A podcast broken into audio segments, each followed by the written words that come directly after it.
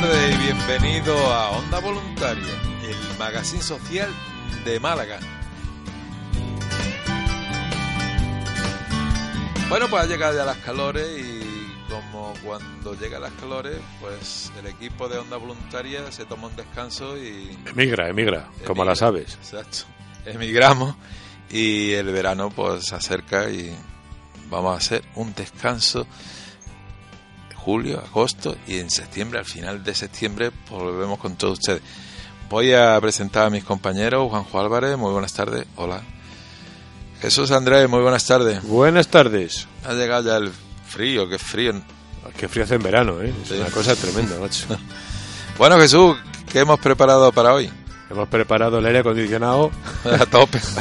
unos refrescos en la nevera y hemos preparado también tres entrevistas. Hemos decidido hacer el programa hoy ligero, solamente con entrevistas de las que hicimos en el parque para seguir emitiendo a que los ciudadanos de Málaga y del resto de España vayan conociendo las distintas ONGs. Y hoy vamos a traer, por un lado, al Colegio La Vindaga y a la Asociación Enfremar, pues que estaban haciendo una serie de cosas juntos que nos las van a explicar. También tenemos a la Asociación Vida y Libertad, que se encarga de luchar por sacar de la, de la cárcel y de la cadena, de la condena de muerte en Estados Unidos a ciudadanos que están en situación muy delicada. ¿no? Y hablaremos también con los compañeros de área, área que se dedica a rehabilitar, a ayudar a personas dependientes del alcohol y otras ludopatías o otros mm, enganches por ahí, del tipo que sean. ¿no? Una gran labor social. Efectivamente, pues esto empieza así, de esta manera. Vamos a hablar con una asociación que lleva muchísimos años entre los malagueños. Me parece que es una de las primeras que formó parte del tejido asociativo de nuestra capital. Vamos a hablar con AREA. ¿Quién no ha escuchado de hablar de AREA? De la Asociación de Ayuda a Recuperación de Enfermos Alcohólicos. Pues me parece a mí que este año hace ya 35 años que está quitando ese mal terrorífico que es el alcohol entre nuestros paisanos. Vamos a saludar y vamos a tener el placer de hablar con, él, a su presidente, que es José Francisco Pallín Vega. Muy buenas tardes. Y vamos a hablar con la tesorera y también me imagino que su área de, área, Nandi. Muy buenas tardes, Nandi. Hola, buenas tardes. Bueno, eh, José Francisco, mm, tú me dirás, 35 años entre los malagueños. Pues sí, señor, ayudando no solo a los alcohólicos, sino a los familiares también, porque esta asociación eh, dedica pues todo su tiempo tanto a alcohólicos como a familiares. Te digo esto porque en realidad el alcohólico mm, no es un problema para él mismo, sino para toda la familia. Entonces hablamos de un enfermo y una familia enferma, que tenemos pues que rehabilitarlo a todos. Hemos hablado muchísimas veces con, con AREA o con otras asociaciones dedicadas a la recuperación de alcohólicos y siempre comentamos eh, lo mismo, ¿no? El señor o la señora que está afectada por esta adicción del alcohol, ¿cómo llega a área? Bueno, pues la gran mayoría últimamente se le informan los mismos psicólogos, los mismos psiquiatras o médicos, que gracias a Dios y hay ya un poquito de más información en ese aspecto y estas personas pues las derivan a este centro como es área eh, bueno comentarte que ahora es centro de tratamiento ambulatorio acreditado por la Junta de Andalucía. Tenemos médicos psicólogos eh, trabajadores sociales que no solo atendemos al alcohólico como tú bien dices atendemos también a una persona enferma como es un, un familiar de un alcohólico vale que no tiene por qué asistir el alcohólico a la a la asociación, sino que puede asistir cualquier familiar porque tenemos charlas informativas para familias o eh, terapias exclusivas para, para familiares como sería, por ejemplo, pues la esposa de un alcohólico, el marido de una alcohólica, eh, padres y madres de hijos alcohólicos, eh, esposas que los maridos no vienen también, por cierto, que son personas que el marido sigue bebiendo, pero estas personas no saben cómo actuar en relación a esta enfermedad y allí tienen unas terapias y le hacen ver, o por lo menos esas depresiones, de tratarla de otra manera y hacer ver cuál es la problemática que tienen frente y trabajarse un, poquito, un poquito ellas, ¿no? Porque es que le hacen falta, viene muy mal. Está demostrado que el alcohol hace muchísimo daño físicamente a la persona, pero también lo hace terriblemente emocional y psíquicamente. Eh, ¿Cuál, por experiencia, eh, José Francisco, cuál de las dos hace más daño? La física o la psíquica, verte eh, que la sociedad te va dando la espalda y te... Bueno, eh, yo creo que las dos son importantes. La psíquica nosotros la tratamos, en, como te he comentado, en los distintos tipos de terapias que hacemos allí, tanto para alcohólicos como familiares. Y sí es cierto que depende la persona, el trato que haya recibido de este alcoholismo, de la enfermedad de, de esta persona, eh, si ha habido daño físico o psíquico. Los psíquicos tardan mucho tiempo en quitar, ¿no? Eh, de hecho, mm, nosotros nunca damos por rehabilitar a una persona. Yo creo que esto es día a día y de hecho es de por vida, ¿no?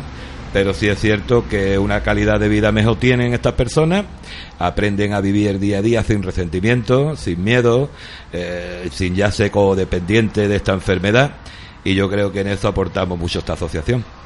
La verdad que ahora en los días que corre mm, resulta de que tenía un aliado, un aliado pero fuerte que es la Dirección General de Tráfico, ¿no? Con el tema de quitar los puntos y penalizar con fuerza en multas lo que es dinerito del bolsillo. Eh, eso ha aliviado por lo menos la tercera copa a los españoles, ¿no? Bueno, eh, yo te referente a esto que estás comentando, eh, yo no sé si aliviado o no.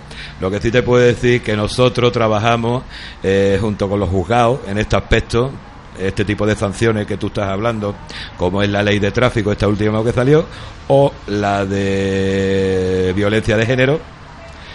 Entonces, en este aspecto, las autoridades, antes de, hombre, de una persona que haya bebido, que haya tenido problemas de tráfico, en vez de pagar cárcel, por ejemplo, pues nos la mandan a asociaciones como la nuestra o a ONG y hacen su trabajo para la comunidad, lo pagan con nosotros o hacen el programa de rehabilitación con nosotros.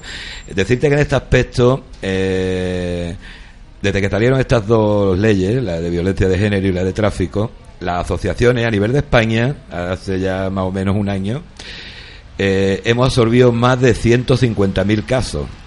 Estamos hablando eh, de un ahorro al Estado, ¿vale? De cárceles, de funcionarios, de comida, en fin, todo lo que conlleva el tema, ¿no? Mm, yo creo que estamos haciendo una labor muy importante claro. en este aspecto, ¿no? En el plan voluntariado. Sí, sí, importante. Bueno, pues vamos a hablar con, con Nandi, que es la tesorera de, de área de la ayuda a recuperación enfermos alcohólicos. Eh, Nandi, ¿de dinerito cómo anda la asociación? Bueno, dinerito, ¿cómo anda la asociación? Yo creo que eso mejor lo tendría que hablar Pepe. Mal tarde y nunca, ¿no? Es decir, que como todas las que Pero estamos mal, mal, evidentemente. Bueno, Nandi, ¿cómo llega Nandi a Área? Bueno, pues yo llego a Área mm, porque yo tenía conocimiento del centro, ¿no? Entonces a mí no me a mí no me tuvo que mandar nadie ni nada porque yo ya conocía el centro y sabía para lo que servía. Y yo llego porque, bueno, tengo una lucha constante con el alcohol en casa, eh, intentando quitarme sola, echándole un pulso al alcohol hasta que me doy cuenta que no puedo. Y es, pues bueno, el familiar te da un poco de lado, ¿vale? No cuentan contigo para nada. Llega un momento en el que te hacen ver que le da igual que sigas bebiendo. Y bueno, eh, mi marido, lo que me hizo de venir a Aria, el achuchón más grande fue que mi marido se fue de casa 15 días. Entonces yo la verdad que los dos o tres primeros días estaba muy contenta porque no me controlaba nadie para beber. Pero después de esos tres días eh, ya no consumí y me puse a pensar qué era mi vida, qué quería yo para mí. No tenía amor propio, eh, seguridad, no podía hablar de ningún tema porque de todo lo que hablara no entendía nada y entonces pues decidí de hablar con él y le dije que tenía un problema con el alcohol, que yo sabía que lo tenía, evidentemente, no me lo había dicho nadie y que solo necesitaba que me, que me acompañara al centro, que yo sabía dónde me podían ayudar. Y así es como yo llegué a área. ¿Y cuántos años han pasado eso? Ocho. Ocho años. Es decir, entraste a área y... Se acabó. Se acabó. Es que yo, por referencia de otras entrevistas, sé que eh, eh, muchas personas que llegan por primera vez a área se vuelven ahí, están coqueteando, entrando y saliendo y al final eh, definitivamente cogen el rumbo bueno, y, pero al principio como que cuesta. No, yo venía con la seguridad de que sabía lo que quería. Yo la vida con alcohol no la quería. Me estaba destruyendo a mí y a mi familia, claro, por supuesto. Y yo sí vine segura, segura, segura. Eh, Nandi, mm, ¿sabes cómo nosotros que España es culturalmente vinícola, ¿no? Claro que sí. Es decir, no hay una celebración donde no haya un, un poquito de alcohol o un mucho de alcohol, ¿no? Cierto. Y eso, ¿cómo podríamos aliviarlo? Todo educación, desde luego, pero si desde pequeñito mm, esos niños van viendo como nosotros nos vamos poniendo el puntito alegre, ese puntito peligroso que se dice que, que uno está fenomenal, Hombre, la verdad es que los hijos van haciendo lo que los padres, evidentemente. No todos, no todos, pero la mayoría sí. En las familias donde hay una persona alcohólica, un miembro alcohólico, pues es muy probable, muy probable que el niño o la niña pues piensen que está bien hecho. Si lo hace su padre o su madre, algo que no es malo. Pero bueno, yo cuando llegué allí mis niñas ya eran adolescentes, una era menor, pero eran adolescentes. Y bueno, ellas han visto lo que han pasado conmigo, pero tengo, por ejemplo, una de ellas que no es que beba como yo bebía, pero ella sale de. Cuando hay botellones y se tiene que tomar dos cervezas, se las toma. Y ahí no puedo hacer yo nada. ¿por? Bueno, pues no puedo hacer nada porque a ella le va a pasar como me pasó a mí y como nos pasa a la mayoría. O sea, yo decía, yo puedo, yo controlo, yo solo me tomo dos. Y entonces ella, yo ahora le digo, Desi, y ella me dice, mamá, es que yo controlo, yo solo me tomo dos. O sea, tiene que ser por voluntad propia que veas que tienes un problema. Incluso teniéndola en casa no le puedo ayudar. Es triste. Es duro. Eh, José Francisco, Sí, yo, gracias. Eh, sí es cierto que vivimos en una sociedad permisiva. En todos los aspectos todo se celebra, bodas, banquetes, bautizos, dice, y lunas de miel porque no me invitan, si no voy también, ¿no? Eh, es cierto eso lo de la permisividad. Lo que yo no entiendo tampoco, nosotros que vamos a institutos a dar charlas, vamos a la universidad, vamos al centro de reinserción, vamos a todos sitios, comedores, sociales, en fin, todo tipo de, donde los llaman, vamos a dar charlas. Eh, en otra radio, precisamente no hace mucho, estuvimos hablando del botellón a menores de 16 años, que ya no estamos hablando de prevención, estamos hablando de rehabilitación a un menor de 16 años. Cuando ya se empieza a beber con 12 años ya se está bebiendo. Entonces, yo creo que esa prevención está en los colegios, por supuesto, que la hacemos nosotros. Lo que ocurre es que no nos permiten a menores de 16 años, que es lo que estoy comentando. Cuando la rehabilitación debería, pues 10, 11 años, yo creo que buena edad para un niño, informarle de lo que es el alcoholismo y a dónde nos lleva. ¿Vale? Tampoco sin ánimo de coger Bueno, sí, y dar un sí. testimonio duro ni nada de eso. Pero sí se le puede ir informando ya. sin porque- manipulación porque no se puede informar, vamos. Claro, entonces si, si ya este niño, estamos hablando de par- a partir de 16 años, ya no estamos hablando de prevención, estamos hablando de rehabilitar un- a, un, a un menor. Luego no sé esto por dónde va, precisamente ayer en el pleno del ayuntamiento, pues estuve a asistir, por cierto que me invitaron para lo del tema este de Bifitter, de ahí de la equitativa, y referí esto, ¿no? El tema este de por qué no se nos permite dar información a menores. No sé quién quienes participe de eso, pero sí es cierto que la información yo creo que está a menor edad, en todos Por los aspectos. Por supuesto, y además que forma parte de los valores de- del ser humano, ¿no? Bueno, eh, ustedes en vuestra asociación eh, solamente tenía alcohólico en recuperación o hay otro tipo de persona que se va acercando que, que no es alcohólico o es alcohólico más otras cosas. Muy bien.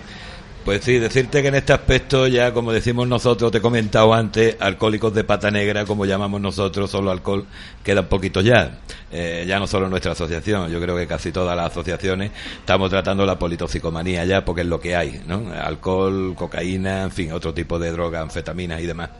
Y eso es pues lo que tenemos hoy día. Entonces tenemos que estar preparados también en ese aspecto, para no solo hablar, y ya mm, sin contar distintos tipos de enfermedades. Estamos hablando de trastornos psíquicos, bipolaridad, esquizofrenia, psicótico, imagínate. ¿m? Entonces, eh, son muchos aspectos, ¿no? Claro que para eso pues están los profesionales. En el momento que una persona que no anda muy fina, aparte del alcohol, pues la derivamos a su psicólogo, o a nuestro psicólogo en este caso que los tenemos allí, o a su psiquiatra, o en fin, ya que lo trate lo que el otro tipo de enfermedad. Bueno, que José- somos muy completitos. Sí, eh, José Francisco, eh, para terminar, 35 años entre nosotros, ¿vaya a ser algo especial para la conmemoración del aniversario? Por supuesto, el 21 de septiembre eh, hacemos nuestro 35 aniversario y eh, lo celebraremos pues todos los alcohólicos y familiares, que lo solemos hacer todos los años, lo haremos en el colegio médico, tendremos... Un buen sitio. Exactamente, se come bien, por cierto. Nos hace un menú baratito para No, eh. nosotros, para pobrecitos que se que llamamos. Yo he comido allí, está muy bien. Exactamente. Y entonces, pues tendremos nuestras charlas eh, anuales, como es de nuestra doctora, nuestra psicóloga y demás.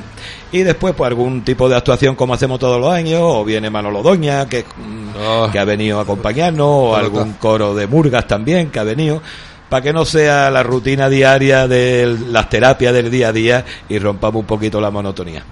Pues muchísimas gracias José Francisco Pallín y Nandi, tesoreras de la ayuda a recuperación enfermos alcohólicos, que es área. Muchísimas a gracias. vosotros por darnos este tiempo. Muchas gracias. Muchas gracias.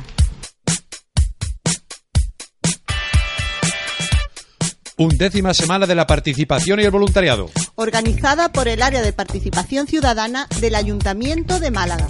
Del 30 de mayo hasta el 1 de junio, aquí en el Paseo del Parque.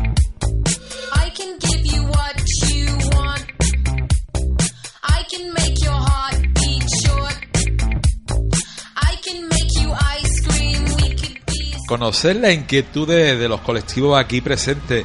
Y cómo no, vamos a empezar con los más jóvenes. Qué manera más bonita de empezar, ¿eh? Vamos a conocer esas ilusiones que tienen los más pequeños y por qué se meten a este mundo del voluntariado tan mágico, pero ojo, que no solamente hay cosas bonitas. El voluntario ya habrá explicado la señorita en lo que consiste. Bueno, pues vamos a charlar con Isabel Barragán, que es la maestra del colegio La Biznaga, que se encuentra en el distrito del Palo, allí por la barriada La Mosca, y con cuatro chicas guapísimas que prometen ser voluntarias, pero de corazón. Vamos a hablar con Laura, con Sachi, Carlota y María. Son alumnas de este colegio y cursan el sexto curso de primaria. Y ellas pertenecen a una actividad que ahora eh, Isabel nos va a comentar. Muy buenos días, Isabel. Muy buenos días. Bueno, ¿en qué fregado te has metido, eh? Un fregado muy bonito, con pasión, pero darle pie ya a, a estas chicas para que se conviertan en voluntarios. Eh, dime, eh, el colegio La Biznaga se encuentra en La Mosca. Hazme un poquito resumen El de... colegio La Biznaga es el colegio pequeñito que todo el mundo ve desde la autovía cuando está entrando a Málaga a la altura de los barrios de La Mosca y de Cerrado de Calderón. Es un colegio público de una línea eh, con una ratio de alumnado por clase muy bajita, pero mm, es donde trabajamos por proyectos y la línea educativa del centro está basada en cultura y valores. Entonces nos pareció una idea muy interesante dentro del proyecto nuestro de la cooperativa Bolillos Lectores que ellos sintieran que cuando desde las, ah, de la sociedad podemos sacar eh, mm, el dinero y los conocimientos para conseguir nuestros objetivos, también podemos aportar a esa sociedad un tanto por ciento de lo que nosotros conseguimos para que en el fondo pues todos estemos mejor. ¿En qué consiste esa cooperativa Bolillos Lectores? Pues el proyecto de la cooperativa Bolillos Lectores surgió el año pasado. Es una cooperativa que el grupo este fundó eh, con su estatuto, debatido, aprobado y redactado en asamblea. Y hay un, pro- un proyecto de aprendizaje matemático a través del encaje de bolillos, del tradicional encaje de bolillos que hacían nuestras abuelas. Fue un proyecto de aprendizaje matemático que tenemos de unidades de medida, de cálculos, de mm, geometría. Y a través de ese aprendizaje matemático ellos después constituyeron esta cooperativa, realizamos marca página y pulsera en encaje de bolillos, comenzamos a vender nuestros productos y con el dinero que ellos consiguieron en el curso pasado y en, en este curso también hicimos una actividad conjunta a final de curso salvo el 10% de todas las ganancias que destinamos a Anfremar por la labor que ellos estuvieron estudiando e investigando en internet que Anfremar realiza en el palo. Bueno, nos comenta que la línea que marca el Colegio La Biznaca son cultura y valores. Y uno de los valores más importantes de un ser humano es ser solidario con los demás. Y ahí tenemos a cuatro chicas, ¿eh? y la profesora Isabel mm, nos dice en qué consiste el trabajo que ella realiza, en qué son los valores que le estáis retransmitiendo, y luego ellas pues nos darán su opinión el por qué están aquí. Pues mira, si te parece bien, ellas te pueden hablar de cuál es su función dentro de la cooperativa y mm, se vayan a ir presentando cada una y te van a decir cuál es la función suya dentro de la cooperativa. Pues venga, empezamos con una chica guapísima que me voy a atrever a preguntarle a una mujer su edad. Venga, vamos, al Laura, ¿qué años tiene, jovencita? 11 años. 11 años, mira. Mira qué bonita y y sonriente. Bueno, Laura, eh, tú estás haciendo sexto de curso, ¿no? De primaria. Bien, ¿cuál es la labor tuya dentro de, de Bolillos Lectores? Soy la presidenta. 11 años. 11 años y ya presidenta. Vamos, tenemos aquí un futuro muy prometedor. Bueno, pues cuéntanos, ¿cuáles son tus inquietudes y por qué tú estás en Bolillos Lectores? Porque a mí me, me gusta hacer bolillo. Mi señor nos enseñó. Y yo soy la presidenta porque. Yo Había la- otra que ponerse. No, porque a mí me gusta ser la presidenta. El año pasado fue la secretaria. Este año ya soy la presidenta. Bueno, ¿y en qué consiste la- el trabajo de la presidenta? ¿Coordinar las demás compañeras o qué es lo que hace la presidenta en tu función? Pues cuando a lo mejor hay una asamblea, la presidenta y la secretaria se reúnen y escriben la asamblea y después cuando está la asamblea dicen tenemos una la asamblea tal día a tal hora. Muy bien, esas son las inquietudes políticas que tiene Laura, de 11 años ya presidenta. Pero esos valores que inculta, que inculca la, la señorita Isabel, y me imagino que los demás profesores y profesoras, eh, ¿qué te motiva a ti para tu participar como voluntario? No sabes. No, no Bueno, lo sé. Que ¿Qué te llama a ti la atención? ¿Qué te llama a ti la atención? Porque bueno, no- pues yo voy a participar y, y remover mis valores y en el futuro convertirme en una mujer solidaria y voluntaria. sí. Y es que también estamos una costumbre que es muy antigua, pues la estamos recuperando. Y a nosotras nos gusta ese encaje de bolillo, está, está muy guay. Nosotros cuando empezamos a hacerlo decíamos que era súper difícil, pero fuimos haciéndolo y cada vez más fácil. Está aquí en el Paseo del Parque. Eh, sabe que esto es una feria, es una demostración de, de asociaciones que hace eh, muchas cosas por los demás, ¿vale? Eh, ¿Qué más te ha llamado la atención del parque? Porque hay mucha gente solidaria, hay mucha ONG como Anfremar, está también la Cruz Roja que la hemos visto por ahí. Venga, ahora vamos a hablar con Sachi. Sachi, cariño, ¿qué haces tú aquí en el Paseo del Parque?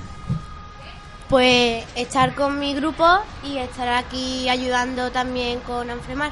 Bien, estáis fuera de, del stand y, y cuando viene una persona, está paseando por el parque, ¿qué le decía a, a ese señor o señora? Pues mm, buenos, buenos días, buenas tardes y que si nos quiere comprar algo y que nosotros también pues ahí estamos haciendo los encajes de bolillo para que se acercaran a ver cómo lo hacemos. Ah, que es una muestra de cómo se hace eh, Sí, y también está eh, donde está se venden los- las pulseras y los encajes de bolillo.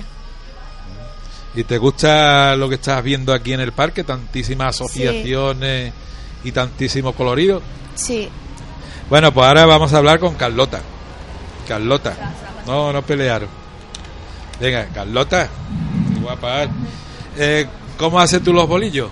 ¿Eres ya una máquina o qué? ¿Lo haces bien, regular, todavía? Carlota es que se ha incorporado este año. tiene, Sí. tiene bastante timidez. ¿Cuál es tu función en la cooperativa? Eh, la encargada de reproducción ¿O es? De material, ¿no? de material. Digo, se ha incorporado este año y ya es la encargada del material. Cachi la mar, ¿qué, qué protección lleva? Bueno, cuéntame, ¿cómo se hacen los bolillos? Los bolillos. ¿Cómo se hacen? ¿Cómo describirías tú, ah. para que una persona no esté escuchando, pues mira, son bolillos que se van pasando, en fin. al lado del cuadrado le damos tres vueltas y a la diagonal del cuadrado le damos cuatro. Y le damos por arriba y por abajo y, por a- y luego le pin- pinchamos el alfiler en el vértice. ¿Y es divertido? Sí, ¿Te gusta, no? sí. Eh, Ahora vamos a hablar con María. Ma- Aquí se pelean las cuatro por a ver quién no habla, ¿eh? María, cuéntanos tu experiencia haciendo bolillos. ¿Cómo lo llevas? Pues yo soy la encargada de producción y me gusta mucho hacer bolillos y lo llevo muy bien. ¿Has, hecho, ¿Has terminado algún trabajo de bolillo? Sí, ya unos cuantos. Sí. Llevo 7,75 de, de encaje de bolillo. ¿Y el trabajo cuando lo termina, qué hace con él? Pues el trabajo, mm, yo soy la encargada de producción, cada, cada vez que alguien termina de coger un encaje de bolillo, me encargo yo de cogerlo, lo, lo guardo en como una alfombrilla que tenemos, lo hincamos ahí y después cuando llega el tiempo de venderlo, le echamos, lo, lo- le- lo planchamos y lo, lo metemos en el cartón donde está la publicidad. Ah. Bueno, y ahora que la señorita Isabel no nos escucha, eh, ¿cómo ella? ¿Se porta bien? Sí, no nos es- está escuchando ahora. Sí, es muy buena. Bueno. Bueno, pues Isabel, Isabel Barragán tiene aquí una cantera futurible de, de valores, y, por lo menos inquietos, ¿no? Cuando hablaba antes de valores, que Laura no se acordaba, eh, ha habido otro proyecto que llevamos a cabo el año pasado que se llamaba La frase del día, con el que cada mañana hablábamos de valores. Cada, los 15, 20 prim- primeros minutos de la mañana los dedicábamos a los valores. Ese proyecto se transformó en Fracancú de la Biznaga, que si queréis verlo por internet tenemos un blog donde están todas las frases, los cuentos y las canciones que fuimos trabajando los valores el año pasado. Pues ha sido un placer de conoceros y hay que, esos valores, hay que despertarlos, ¿eh? Estáis muy tímida pero muy guapa. Pues gracias Laura, gracias Sachi, gracias Carlota y María, que es la jefa de, Gracias a de vosotros. producción. Muchas gracias Gracias. Isabel Barragán del Colegio La Biznaga. Muchísimas Allí gracias. tenéis vuestra casa, cuando queráis. Venga. Undécima semana de la participación y el voluntariado. Organizada por el Área de Participación Ciudadana del Ayuntamiento de Málaga. Del 30 de mayo al 1 de junio, aquí, en el Paseo del Parque.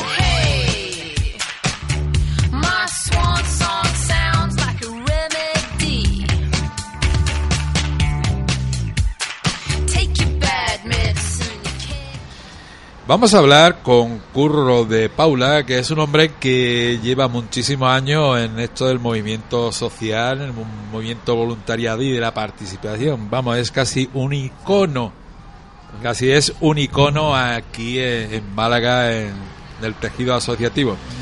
Vamos a hablar con él porque preside la Asociación Vida y Libertad. Pues bien, Asociación Vida y Libertad que cada mm, vez que se produce una detención y hay un chico en el corredor de la muerte en Estados Unidos, pues se impulsa Curro de Paula, sus colaboradores, la Asociación Vida y Libertad, y le pone un nombre, en ese momento le añade un nombre que es Salvemos a Pablo Ibar. Pablo Ibar es un joven ciudadano español que está actualmente en el corredor de la muerte de la penitenciaría de Raifop, en Florida. Está condenado a muerte, acusado de un crimen que estamos seguros no cometió, cosa no frecuente en Estados Unidos. Es de padres vascos, emigrado en los años 70 a los Estados Unidos, y Pablo Ibar nació en Norteamérica y tiene la doble nacionalidad. Muy buenas tardes, Curro. Hola, hola, ¿qué tal? Me alegro mucho de conocerte, me alegro mucho de verte y me alegro de que siga con esa ansia de salvar a tantísimas personas como pretende y has conseguido. ¿eh? Bueno, en ello estamos, ¿no? O sea que eh, esfuerzo nos falta y como tenemos experiencia, que tú lo sabes, de dos campañas anteriores que se salvaron, pues estamos entregados a este menester que merece la pena. ¿Cuántos años llevas ya intentando salvemos a Pablo Ibar? Bueno, a Pablo Ibar nueve años. Anteriormente eh, empecé en el 99 con Joaquín José Martínez, que salió en libertad el 2001. Eso tuvo mucho mucha resonancia porque los padres eh, dejaron la vida en salvarlo eh, haciendo campaña por toda España y fue muy sonado en su momento. Cuando él salió, eh, me llevó, me arrastró a salvar a un pintor mexicano, Mario Flores. Se lo hemos que- entrevistado aquí en Onda Voluntaria. Exactamente, que salió en el 2005, después de 20 años en el Corredor de la Muerte, y que vivió dos años en Málaga y estuvo aquí en estos micrófonos en el año 2006 posiblemente, Efectivamente, Ento- o 2007.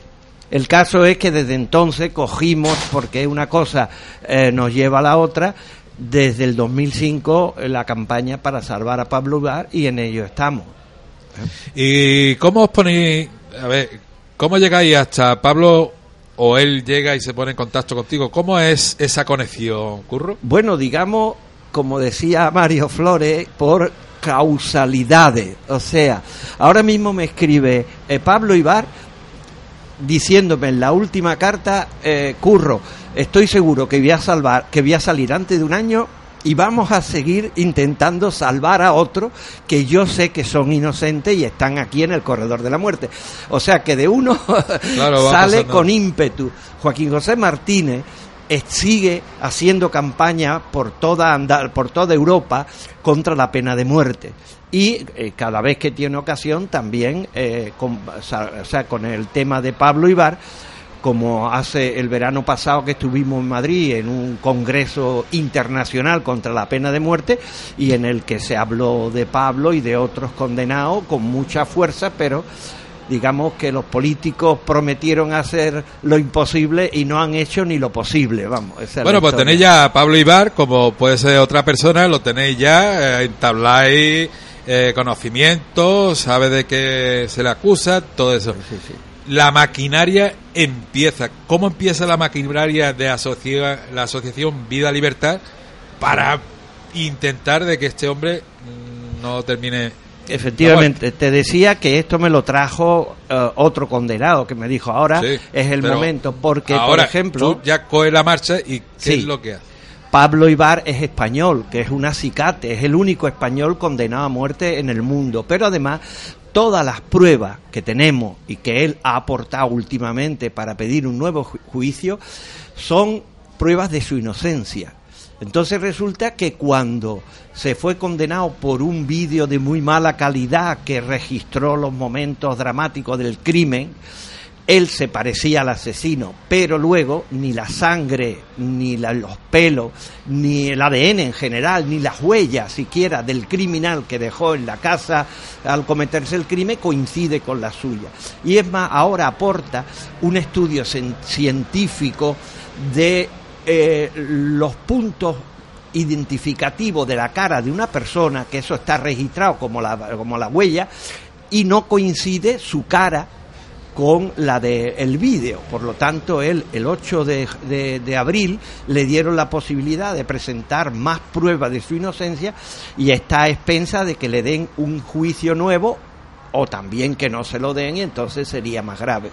Pero nosotros en cuanto tuvimos noticia y, y- y el apoyo de los otros dos condenados a muerte que estaban eh, en in- eh, interesados en hacer campaña a favor de Pablo Ibar, pues nos volcamos con el tema, además que merecía la pena porque yo me, me sigo, me escribo con Pablo Ibar desde hace nueve años y son cartas impresionantemente buenas. ¿eh? Debe de ser, pero impresionante y dolorosa, ¿no? Hombre, ten en cuenta que yo he conocido personalmente a su padre en varias ocasiones y a su esposa en varias ocasiones, porque existe una serie de anécdotas. Eh, quien podía asegurar de que él no era el asesino era su novia, que él pasó la noche en casa de su novia escondida y no le aceptaron el testimonio de su novia porque tenía 17 años y era menor de edad. Pero su novia de entonces es su esposa de hoy. ¿Qué más eh, seguridad de que es inocente cuando la propia novia es la que pasó con él la noche del crimen y por lo tanto es? O sea que ya no es solo la sangre, el ADN y demás, sino es que su propia novia de entonces, de hace 20 años, es hoy su esposa. Eso todavía nos da más fuerza para creer que él es inocente y, y- y- y más fuerza para salvar a un inocente. Porque lo triste es que en Estados Unidos aparecen, después de ejecutado el criminal, entre comillas, aparece el verdadero asesino y ya no hay vuelta atrás. Han matado a un inocente y eso pasa con demasiada frecuencia. ¿Y en qué punto se encuentra ahora mismo Pablo Ibar? Es decir, ¿ya tiene señalada la fecha o en espera de nuevo juicio? ¿Cómo está el tema? Sí, él ha presentado nuevas pruebas y le han dado un mínimo de tres meses y un máximo de un año para concederle un nuevo juicio o no. Él está muy esperanzado de que antes de un año le van a dar un nuevo juicio, igual que pasó con Joaquín José Martínez y con Mario Flores, va a salir inocente. Entonces, inmediatamente, después de prácticamente 20 años que va a cumplir ahora eh, en el corredor, pues resulta que él tiene toda la ilusión de que va a haber un juicio y que va a salir inocente, porque se cae de, por su propio peso que no hay ninguna prueba incriminatoria, nada más que unas imágenes borrosas que además está demostrado científicamente de que no es él. Entonces, estamos, la situación de Pablo Ibar es la esperanza que tenemos todos los que lo conocemos para, para que salga en libertad en un año o antes de un año. Y que esté aquí también para que lo entreviste, como pasó con la campaña anterior. ¿Y a qué puerta llamas curro? ¿A, a qué puerta? Mediatame- mediáticamente es un puntazo que, que, que, que se mueva otra vez lo de lo de Pablo. Y, y me imagino que la financiación, ¿a qué puerta llamas para que sea Bueno, tendría que contarte un poco la experiencia anterior. Joaquín José Martínez se salvó por dos circunstancias. Miles o cientos de miles de cartas al gobernador pidiendo un nuevo juicio y un millón de dólares que reunió su padre, incluso con una hucha por la Puerta del Sol y con subvenciones estatales y tal. Eh, Mario Flores, siguiendo la misma eh, temática, le mandamos miles de cartas y postales con la imagen de, Mario a eh, el gobernador de, en este caso, de Illinois, de, de Chicago, y él, al recibir tanta demanda, miró el expediente de, de Mario Flores y vio que, que no había por dónde cogerlo y entonces lo declaró inocente. Y con, con, con Pablo Ibar hemos mandado miles de cartas, hemos mandado miles de, por- de postales, ¿sabes? Eh, con su imagen y un mensaje detrás a las principales autoridades de España y de Estados Unidos. ¿eh?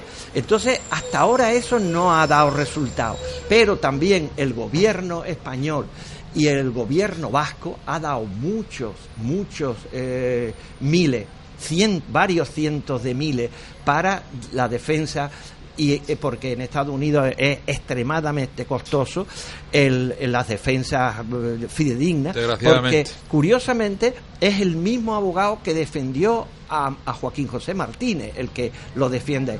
Y esas defensas ya he dicho antes que están valoradas aproximadamente en un millón de dólares. Y eso es lo que se pretende. Para mí yo nada más que hago mandar cartas mandar eh, además manda cartas de, de alguna manera impertinente a la autoridad española obligándole, bueno, de, de boquilla, obligándole a que actúen. ¿eh? Y, eh, y a- Obama y al gobernador de Florida machaconamente para que le den el nuevo juicio. Eso es lo que hacemos. Yo, desde luego, me gasto muy poco dinero, pero eh, eh, esto vale muy poco. la- las Pero postales y en las cartas. te gastas ¿Perdón? dinero. En zapatos te Bueno. gastas dinero de lo que anda. Bueno, bueno algún- pues muchísimas gracias, Curro. Ha sido un placer contar con tu presencia por lo bien que estás haciendo por la humanidad y sobre todo por estos casos tan tan terriblemente sentimentales. Es decir, que el éxito de tu campaña es la salvación de Pablo Ibar. Es el Muchas éxito gracias. final, claro. ¿Qué, qué más recompensa que recibirlo dentro de unos meses en el aeropuerto y darle un abrazo, ¿no? es como un familiar, como un hermano ya, vamos, esa es la verdad. Bueno, pues Curro se ha emocionado. Muchísimas gracias, Curro. Vale, gracias a ti. Solidaridad, Tolerancia. Igualdad. participación, Inmigración. Cooperación. drogodependencia, Salud. Mayores. juventud, Medio ambiente. Animales. Acción social. solidaridad, Undécima semana de la participación y el voluntariado, aquí, en el Paseo del Parque. del 30 de mayo al 1 de junio.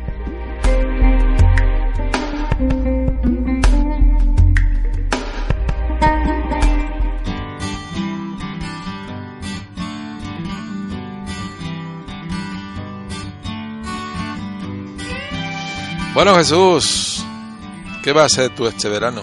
¿Comerás mucha sardina o...? Sardinas me las voy a comer todas. Eh, le voy a pegar al vino blanco lo justito para que no me siente mal. Eh, me voy a dedicar a tumbarme a la Bartola ¿eh? y no pienso hacer ni el huevo. Se dice así, no hacer el huevo. huevo. Vamos, que me va a pasar un verano, vamos, perfecto, porque voy a descansar de, de todo, de todo, de todo, de todo. ¿De todo, de todo, de todo? Voy a descansar hasta el descanso. Hasta de dormir. Sí, sí, sí, sí. Bueno, pues yo también haré más o menos como tú. Comeré un- unas cuantas sardinas porque, macho, se han puesto las sardinas a precio de, de gambones. Nosotros los que estamos Sí, a- acaudalados ¿no? no tenemos problema con eso. Bueno, Juanjo, hasta la temporada que viene. Adiós. Jesús Andrés Adiós. y Pepelo. Adiós.